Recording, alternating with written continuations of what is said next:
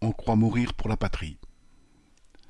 Dès l'attaque de l'Ukraine par la Russie fin février, les gouvernants occidentaux avaient dénoncé ce qu'ils rendaient responsables de cette guerre, Poutine et ceux qu'ils appelaient ses oligarques. Ces manias du monde des affaires apprirent rapidement que les États-Unis, la Grande-Bretagne et l'Union européenne avaient décidé de geler leurs avoirs et de les interdire d'entrer de territoire.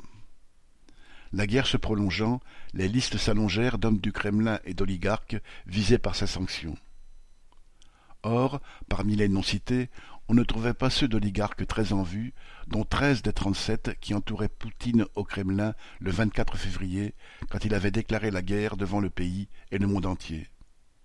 Parmi tout ce joli monde, un nom n'a cessé de briller par son absence dans les radars aux sanctions, celui de Vladimir Potanine. Un oubli, ce serait étonnant pour l'homme dit le plus riche de Russie, avec une fortune personnelle estimée à trente-quatre milliards d'euros, outre l'empire industriel et financier qu'il a commencé à bâtir en s'appropriant des entreprises étatisées à la fin de l'Union soviétique.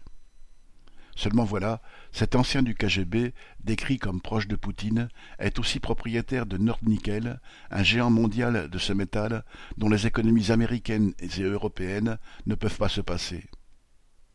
La même chose vaut pour l'aluminium, un autre métal stratégique pour l'économie mondiale, dont la Russie est, avec la société Russal, le plus gros producteur en dehors de la Chine. Comme il n'était pas question pour les grands groupes européens et américains de se passer de nickel et d'aluminium, non seulement leurs États n'allaient pas chercher noix à Poutanine et à ses pareils, mais ils ont tout fait pour faciliter les exportations russes de nickel et d'aluminium.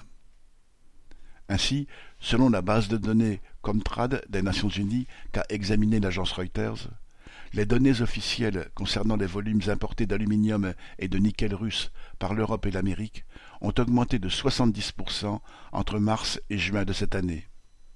Cela correspond aux quatre mois qui ont suivi le début de l'invasion de l'Ukraine, des données plus récentes n'étant pas fournies. Le prix de ces métaux ayant explosé suite à la crainte que la guerre ne provoque une rupture d'approvisionnement, la valeur totale de ces importations frise deux milliards de dollars. Ces milliards s'ajoutent à ceux que la Russie a retirés durant le même temps de ses exportations de gaz et de pétrole, et qui, bien sûr, ont à leur façon contribué à l'effort de guerre de Poutine. Cela avec la bénédiction plus ou moins ouverte des grands groupes occidentaux de l'énergie et de la métallurgie, et celle plus hypocrite de leurs États. Dans la même veine, on a appris que Potanine a aussi racheté à la Société Générale, soucieuse d'afficher qu'elle se dégageait de Russie, sa filiale Rosbank, que le même Potanine avait jadis vendue à la Société Générale. Celle-ci le connaît donc bien.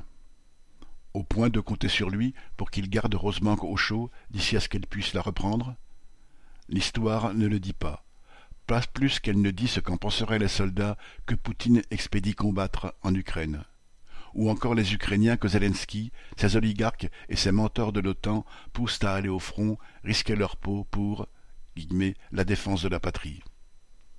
En tout cas, s'il se trouve en Ukraine, ainsi qu'en Russie, des militants socialistes, communistes, internationalistes et soucieux de défendre les intérêts des travailleurs, ils peuvent citer à ce propos ce qu'Anatole France disait en 1922 à propos de la Première Guerre mondiale.